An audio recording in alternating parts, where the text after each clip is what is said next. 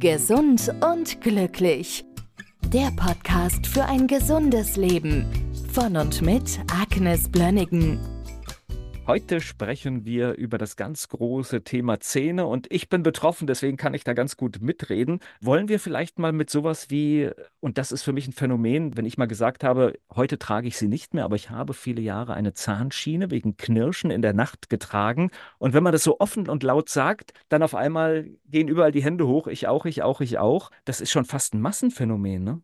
Ja, genau. Jetzt geht es mir gar nicht darum, was der Zahnarzt so macht, sondern was wir so machen mit den Dingen, die wir haben, mit den Zähnen im Mund, unserem Immunsystem im Mund sozusagen. Ne? Also Ja. das darf man nicht vergessen, dass wir eine hohe Abwehr haben in dem gesamten Mund, Rachenraum, Nasenraum. Da kommen alle Erreger rein und wir müssen das im Prinzip vor Ort abwehren können. Und wie können wir das unterstützen? Womit kompromittieren wir das? Und was ist da sonst noch so los? Also wenn du schon die Zahnschienen ansprichst, da gibt es so ein paar Sachen, die mir direkt dazu einfallen. Erstens sind das also irgendwelche Kunststoffe, die ausgegossen werden, individuell angepasst werden. Und man trägt das quasi, wenn es nachts getragen wird, ein Drittel des Tages. Und da ist es mir sehr wichtig, dass es ein Material ist, das wir vertragen. Es gibt Weichmacher in den Kunststoffen, die größere Probleme machen, die blockieren bestimmte Hormone in unserem System. Wir können sie auch sehr schlecht abbauen. Aber wenn es ein Kunststoff ist, was sehr fest ist, sehr hart ist, also man, man merkt das, die, die haben sehr wenig Weichmacher in sich und die sind deutlich weniger problematisch als diese weicheren Varianten. Gibt es auch welche, habe ich auch schon mal in der, in der Praxis von Patienten gesehen. Das heißt, ich teste die Materialien am besten im Vorfeld schon aus, ob das etwas ist, womit der Patient leben kann. Also das ist schon mal wichtig, so eine Knirschschiene zu haben, weil erstens ist das Knirschen unangenehm, das macht die Zahnoberflächen kaputt und durch den Druck können wir tatsächlich Zähne kaputt beißen, dann sterben die ab. Da gibt es ein Trauma durch den hohen Druck und das kann dazu führen, dass eine sogenannte Nikose sich entwickelt oder eben, dass der Zahn abstirbt, kann ein Zahntrauma verursachen. So, jetzt haben wir diese Schiene. Was passiert denn damit? Du legst das in den Mund und am Morgen nimmst du es raus. Ja, das ist alles gut. Und dann was? Was jetzt kommt, das wird sehr oft vergessen. Man macht die nicht sauber. Okay. Und das Ja, ja, ist klar. fatal, Mhm. weil du hast also im Mund unfassbar viele Bakterien und was weiß ich, was, sie- was man sonst noch hat, ungünstigen Kombis. Ja, also überwiegend das, sind das die Bakterien. Und ich weiß, dass es nicht so gut an Kunststoffen haftet, aber dennoch ist das so, dass da Reste, Reste vom Speichel und von diesen Bakterien überbleiben. Und die können auch sie verkapseln und über den Tag weiter sich da aufhalten. Und wenn wir sie nicht sauber machen, diese Schiene, am Abend kommen die wieder rein in den Mund. Das ist mit Sicherheit nicht gut. Also, was empfehle ich? Nimm doch diese Correga-Tabs, diese Tabletten für, wie heißt das? Ja, für Ähm, Gebissreinigung, ne? Für genau, genau, Gebissreinigung, genau. genau. Kriegst du in jedem Dro Drogeriemarkt so eine, so eine Dose, kostet 90 Cent oder 99 Cent. Jeden Morgen die Zahnschiene rein, eine Tablette rein, kannst du stehen lassen und anschließend mit, ne, mit der Zahnbürste, also dauert drei Minuten, kannst du direkt machen oder du lässt das stehen, ist kein Problem. Nach der Wirkung ist das eh nur Wasser, was da drin bleibt. Und dann kann man mit einer weichen Zahnbürste ein bisschen abschrubben. Dann kann man sie wieder in den Mund legen. Da sind 99 Prozent der Bakterien weg. Das ist schon mal eine sehr wichtige Sache. Das wird so oft vergessen. Das kann ich denen gar nicht sagen, wie oft, aber ich glaube, dass wenige Patienten denken dran, dass es wichtig ist, das zu machen. Und es gibt auch ganz wenige Behandler, die daran denken, den Patienten diese Reinigung zu empfehlen. Also ist im ich finde Prinzip das was wichtig. Kindern, was Kindern die Zahnspange benutzen, im Prinzip beigebracht wird. Das Ja, sind nämlich genau diese Maßnahmen, gilt genau. natürlich auch für die Zahnschiene. Ja. Ganz genau, das ist sehr, sehr wichtig. Also das ist schon mal, dass, dass wir mal die Bakterienlast im Mund von den unguten Bakterien verringern, nicht nochmal da reinpacken jeden, jeden Abend. Gut, also das ist das eine. Was machen wir wir schon, sonst noch? aber dann sind wir schon bei der Zahnhygiene, ne? Weil, Ja, genau. genau, können wir gerade erweitern. Was machen wir noch? Wir putzen die Zähne. Okay, mit was putzen wir die Zähne? Ja, genau. Also wir nehmen Zahnbürste oder eine elektrische Zahnbürste oder einen Ultraschall.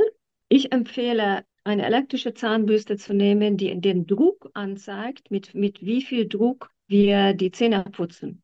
Also wenn es zu viel Druck ist, dann können wir tatsächlich das Zahnschmelz schädigen. Das ist sehr wichtig, dass es nicht, nicht passiert. Und diese elektrische Zahnbürsten, ich bin nicht mit Oral-B verwandelt, aber ich finde die gut. Die sind auch nicht so teuer. Die kann man wirklich gut benutzen und auch sehr sanft jeden Zahn damit reinigen. Das ist mit Sicherheit in Ordnung. Ich bin nicht sehr überzeugt vom Ultraschall und ich bin absolut nicht überzeugt von, von handgeführte Zahnbürsten, weil es eben, naja, oft sind die Köpfe sehr zu groß und äh, ich glaube, dass die viel spricht für diese bewegende, kreisbewegende Oral-B-Zahnbürsten, weil die einfach wirklich, auch wenn man das nicht sehr gut bewegt, diese Zahnbürste, die bewegt sich von alleine. Man muss das nur draufhalten, mehr oder weniger mit einem entsprechenden Druck. So, das ist das eine. Und was tun wir da drauf? Zahnpasta. Ja. Jetzt kommen wir zu einem meiner Lieblingsthemen. Was ist in dieser Zahnpasta überhaupt drin? Also ich weiß, dass es in meiner nicht drin ist, aber ich weiß auch, was Ja. du hinaus willst. Ja, also ich will auf Fluorid hinaus. Und Fluorid, was ist überhaupt Fluorid? Das wissen viele noch nicht mal. Also Fluorid ist ein Halogen. Die sind, wenn man das in dem Periodensystem anguckt, das steht in einer Gruppe mit Jodid zum Beispiel. Und die Halogene sind alle hochreaktiv. Und die können sich gegenseitig in den Reaktionen auch austauschen. Und das ist wichtig zu wissen. Und die haben eine sehr, sehr geringe therapeutische Breite. Was bedeutet das? Das bedeutet, dass die Wirkung zwischen positiven und negativen Wirkungen sehr, sehr schmale, eine schmale Spur ist. Das heißt, ein bisschen zu viel kann schon riesige Probleme verursachen. Bedeutet, dass die Giftwirkung und die angebliche Heilwirkung bei allen Halogenen sehr, sehr eng beieinander steht. So, jetzt bedenke mal, dass wir Fluoride wohl in kleinen Mengen in unserem Körper haben können, ohne dass es große Probleme gibt. Aber das sind nur ganz kleine Mengen. Interessant ist, dass die Fluoride, die jetzt benutzt werden in den Zahnpasten, wie kamen sie da überhaupt rein? Das ist eine skurrile Geschichte. Ich kann das nicht beweisen. Ich weiß auch nicht genau, ob das stimmt, aber es könnte stimmen. Fluoride sind, fallen in großen Mengen ab als Abfallprodukt in der Aluminiumindustrie. Und man hat quasi diese Abfälle äh, recycelt als Fluoride in der Zahnpflege, weil man festgestellt hat, dass die lokale Anwendung an den Zähnen das Zahnschmelz stabilisieren kann. Das ist relativ umstritten, aber ich betone, es geht hier um die lokale Anwendung an den Zahnoberflächen. Dagegen steht eine systemische Anwendung. Was ist da der Unterschied? Wenn ich das nur an den Zähnen habe und hinterher, also, also eine Fluoridgel anwende an den Zahnoberflächen, das Ganze hinterher ausspucke, komplett, ist die Frage, wie kann man das komplett ausspucken? Was geht über die Schleimhäute, was nicht, wissen wir nicht so genau. Systemische Anwendung ist, wenn wir das herunterschlucken, gewollt oder ungewollt. Bei wem hat das eine Bedeutung? Vor allen Dingen bei Kindern. Kinder sind noch sehr klein vom Körpergewicht her. Das heißt, das Verhältnis zwischen angenommenen Fluorid und Körpergewicht steht in einem hohen Missverhältnis. Selbst kleinste Mengen können Probleme machen bei Kindern. Und wenn ein Kind eine Zahnpaste bekommt, mit dem die, die paar Zähnchen geputzt werden, schluckt das garantiert runter. Und du weißt überhaupt nicht, mit wie viel Fluorid dieses Kind dann zu kämpfen hat. Vor allen Dingen, der Effekt summiert sich. Und ja, und vor allen Dingen, es ist ja auch mit dem, weil du es jetzt sagst, manche putzen sich vielleicht dreimal am Tag die Zähne. Das heißt, das sind ja auch völlig unterschiedliche Dosen, die ich dann. Es ist vollkommen unklar, wie das, wie viel wirklich im Körper dann ankommt. Und gerade bei kleinen Kindern ist das ein Riesenthema. Also wie gesagt, mag sein, dass die lokale Anwendung etwas hilft. Da gibt es einige Statistiken dafür, aber glaube keine Statistik, die du nicht selbst gefälscht hast. Ich weiß es nicht genau. Aber definitiv ist das so, dass wir ein toxisches Substanz haben, die möglicherweise Probleme macht. Und dafür gibt es etliche Beweise. Und zwar, Fluorid ist ein Enzymblocker. Also Enzyme sorgen dafür, dass Stoffwechselprodukte gut stattfinden können. Und Fluoride blockieren viele enzymatische Stoffwechselprodukte in unserem Körper. Das zweite Problem ist, dass es gerade bei Kindern, es kann neurologische Probleme verursachen. Und es gab einige Studien, beziehungsweise über 50 Studien habe ich gelesen, äh, weltweit, die, einen Hinweis dafür geben, dass Fluorid bei Kindern das Intelligenzquotient verringern kann.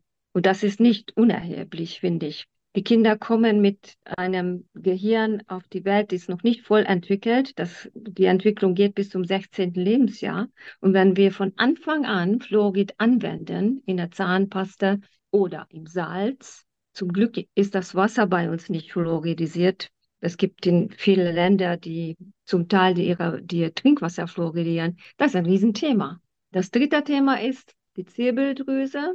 Das, es ist nicht bewiesen, aber es wahrscheinlich verkalkt das unsere Zirbeldrüse. Das ist auch nicht so, nicht, nicht so richtig gut. Es ist bekannt, dass es gibt eine Erkrankung, das ist die Fluorose. Das ist zum Beispiel in der Türkei gibt es Landstriche, wo das Trinkwasser sehr viel Fluorid enthält und die Menschen sind dort, also die haben sehr viele Knochendeformationen. Die, es gibt sehr viele Geisteskranke in diesen Gegenden durch die Fluoride. Und die Menge dessen, was richtige Probleme macht, schwimmt komplett. Das kann kein Mensch nachvollziehen. Und ich denke mal, so ein, so ein Substanz, der so Probleme machen kann, dauerhaft anzuwenden, jahrelang. Es geht ja nicht darum, dass du jetzt zweimal im Jahr beim Zahnarzt so eine Fluoridlack auf die Zähne aufgetragen bekommst, sondern es geht um die tägliche Anwendung, zweimal, dreimal am Tag, über viele Jahre. Ich denke, dass es ein Riesenthema ist, die macht mehr Probleme, als wir, als wir denken, weil wir da wahrscheinlich auch zu wenig hingucken. Und wir versuchen hier Karies zu verhindern. Und wo kommt überhaupt Karies her? Karies ist kein Fluoridmangelkrankheit. Das kommt, weil wir uns nicht mehr so ernähren, wie es vielleicht artgerecht wäre. Die Kohlenhydrate werden immer zum Zucker und diese Zucker, die machen eine, sind erstmal proentzündlich und begünstigen die Vermehrung von vielen ungünstigen, schlechten Bakterienstämmen in unserer Mundflora, die Karies, mitunter auch Karies verursachen. Das heißt, wir haben erstmal ein Toxin, sagen wir mal, also die Zucker, das wissen wir. Zucker ist keine Liebe, es ist ein Gift. Und dann kommen wir mit dem nächsten Gift und wollen wir das ausbügeln. Ich glaube nicht, dass es eine gute Lösung ist. Nein, hört sich nicht nach einer guten Idee an. Und Was können wir tun stattdessen?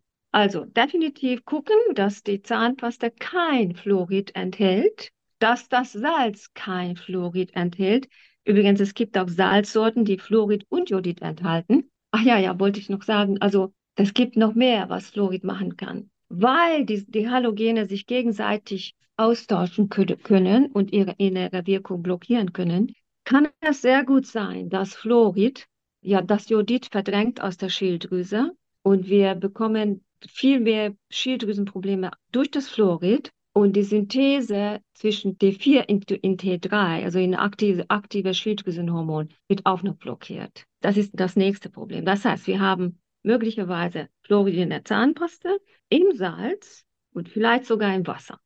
Gut, also die Zahnärzte lasse ich mal außen vor. Manchmal ist das vielleicht gar nicht so verkehrt, mal so eine lokale Anwendung zu machen. Wenn das tatsächlich nur lokal angewendet wird, einmal im Jahr, Meinetwegen, das können wir vermutlich tolerieren. Aber der Rest nicht. So, und was machen wir stattdessen? Fluoridfreie Zahnpasta. Und es gibt einige Zahnpasten, die Calciumapatit enthalten. Und Calciumapatit ist, äh, spielt eine richtige, wichtige Rolle in der Stabilisierung von Zahnschmelz. Und das kann man wirklich benutzen. Also ich will jetzt keine Markennamen nennen. Ich weiß nicht, ob ich damit Probleme kriege. Also das wäre sicherlich eine gute Möglichkeit. Und es gibt auch noch andere Zahnpasten von verschiedenen Firmen, Hauptsache kein Fluorid drin. Man kann statt Zahnpasta auch Salz gemischt mit Kaisernatron nehmen, wobei ich dann nicht ganz sicher bin, ob dieser Scheuereffekt nicht durch das Zahnschmelz schwächt. Dann wollte ich noch etwas sagen, was vielen auch nicht ganz bewusst ist. Zitronensaft, Säuren, schwächen lokal für ungefähr eine halbe Stunde die Stabilität des Zahnschmelzes. Das heißt, wenn du Zitronenwasser trinkst mit Ingwer am Morgen, bitte eine halbe Stunde lang danach nicht die Zähne putzen und vielleicht einfach mit Wasser nachspülen. Apropos mit Wasser nachspülen, das funktioniert auch ganz gut bei allen Stoffen, die färben, die den Zahn ja nicht mehr so weiß, so schön weiß erscheinen lassen. Rotwein, Kaffee, Blaubeeren, Rotkohl. Den, den Mund spülen mit Wasser. Also einfach mit Wasser spülen dass diese, diese Farbstoffe nicht zu lange im Mund verbleiben. Ich glaube, das ist auch hilfreich zu wissen. Dann gibt es noch etwas, was ist auch so ein bisschen mein Intimfeind, Mundwasser. Die üblichen Mundwasser, ich sage jetzt einfach mal den Namen, ich hoffe, dass ich da nicht irgendwie Ärger kriege. Chlorhexamet, Meridol, die haben Substanzen, die unsere, also die sollen Bakterien verringern, die pathogen wirken können in unserer Mundschleimhaut. Das Problem ist, sie zerstören alle Bakterien, auch die guten. Und wie gesagt, wir haben eine gute Abwehr in unserer Mundflora. Und diese aggressiven Zahnwässer, Zahnspülungen, können auch die Geschmackspapillen auf die Dauer zerstören, dass wir nicht mehr so gut riechen und schmecken können. Das ist auch nicht so toll. Was ist die Alternative da wieder? Entweder gar nichts nehmen, es muss ja nicht sein, oder etwas mit Salbei und Thymian, vielleicht, also das Salviatimol, bin ich auch nicht mit verwandelt, das ist eine gute, gute Sache. Propolis, Propolis ist die, der Kitharz der Bienen, wirkt antibakteriell, antiviral, antifungal, also gegen Pilze. Damit dichten die Bienen die Waben ab und halten quasi das Haus rein. und das können wir auch benutzen. Es klebt nur ein wenig. Also das gibt so alkoholische Lösungen. Das kann man benutzen als Propolis-Tinktur zum als Mundwasser auf, auch verdünnt. Wir können Öl ziehen und es gibt noch ein paar Sachen, die, ach, mit Teebaumöl können wir auch arbeiten. Das ist alles, äh, das sind alles Substanzen, die die gute, gute Mundflora stützen und fördern, ohne dass wir ein Problem danach hinterher bekommen. Ich möchte beim Mundwasser gerade noch dazu sagen, weil du es als Beispiel genannt hast. Für mich ist schon entscheidend, ich sehe ja anhand der Farbe, dass da mhm. noch irgendetwas drin mhm. ist, was mit Sicherheit nicht gut sein kann. Ja. Weil ja. etwas, was grün, blau, rot ist, ist nicht natürlich in dieser Farbe. Ja. Ja, genau. Also das ist, das ist noch zusätzlich zu diesen Wirksubstanzen, sind noch viele schädliche Farbstoffe ich weiß nicht, was da sonst noch alles ist. Alles nicht so prickelnd. Es ist nicht also, natürlich. Also wir, wir müssen jetzt gar nee, nicht aufs Einzelne reingehen. Also ich sehe, wenn etwas, wenn etwas leuchtend ja. grün ist, ja. dann muss ich hinterfragen, wie ist das, wie hat es diese Farbe bekommen? Und das ist natürlich das ist mit einem Farbstoff. Genau. Ja. Es gibt noch eine verrückte Sache. Das habe ich aus Russland, also habe von russischen Freunden gehört. Den Mund mit Wodka ausspülen. Ja. Naja, das ist ja, ich sag mal, jetzt sind wir schon wieder in der Kategorie der Hausmittel, ne? Denn, denn, ja, genau. Das ist, ja. Ich kenne das auch noch, das hatte man früher gemacht, ja. Ja, genau. Was du noch zu bedenken ist, also vielen ist das nicht bewusst, dass zum Beispiel Rauchen, also man stinkt ja nicht nur davon, sondern das macht die kleinen Gefäße so kaputt, dass die Zähne und der, der Mundschleimhaut wirklich krank wird davon. Es verbraucht auch unglaublich viel Vitamin C, das wir wieder dafür brauchen, dass wir eine gute Abwehr haben. Also Vitamin C-Mangel macht auch Skorbut. Ein Skorbut hat einer äh, der, der Hauptleitsymptome ist Zahnfleischbluten oder überhaupt Blutungen. Also und mit Rauchen fördern wir diese Vitamin C-Mangel. Da komme ich ja wieder zu Mikronährstoffen. Was können wir dann noch tun? Natürlich, mein Lieblingsmikronährstoff, Vitamin D, sorgt dafür, dass Knochen stabil bleiben. Wir brauchen Magnesium, wir brauchen natürlich Essen, das unsere Zellen füttert, statt Schäden äh, zu verursachen. Das ist das Thema hatten wir schon hunderttausend Mal. Aber ich denke, das wäre schon mal so etwas, was wir so generell berücksichtigen können. Also wie gehen wir damit um, was wir zu Hause machen für die Zähne? Ich hoffe, dass es eine hilfreiche mir, mir fällt nur eine, eine Sache ein. Also für mich gehört ja. bei der Zahnhygiene die Zahnseide tatsächlich dazu. Ach, die Zahnseide, genau. Ja, die ja, ich täglich benutze. und hier gleich ja, der Trigger, bitte ohne Fluorid, weil das ist genau. da manchmal auch noch das drin. Ja, genau. Also Zahn, Zahnseide und es gibt ja auch diese Toothpicks, diese kleinen Bürstchen zwischen Zahn, zwischen Raumbürstchen. Die kann man auch gut benutzen, aber bitte nehmt etwas, was wirklich so kleine Bürstchen um mich, um sich hat, weil Sonst hast du ne, nur den Draht, der wiederum das Zahnschmelz verletzen kann. Das ist, das ist sehr, sehr wichtig. Ja, Zahnseide. Ich glaube, dann haben wir das schon, oder? Und ich meine, gesunde Zähne ist schon ein wichtiges Thema. Vielleicht noch etwas, das habe ich schon einen, in den anderen Podcasts auch mal erwähnt. Es gab ja früher in unserer Menschheitsgeschichte, jetzt mal grob gesehen, nicht so viele Zahnprobleme. Das hat eindeutig was mit der Ernährung zu tun, dass wir artgerecht gegessen haben. Und das war garantiert nicht diese Kohlenhydratlast, wie wir jetzt haben. Das muss man einfach bedenken. Dazu gibt es schon sehr viele andere Infos. Ich will jetzt das nicht nochmal wiederholen, was ich in den anderen Podcasts gesagt habe, aber letztlich ist das das Wichtigste, dass wir uns gesund ernähren. Die Eskimos, Die hatten überhaupt keinen Zahnverfall. Jeder Zahn hatte seinen Platz im Mund, solange bis sie ihre ursprüngliche natürliche Ernährung hatten. Dann kam der Westler und dann kam alles, was wir auch so kamen, in deren Länder. Gesund und glücklich.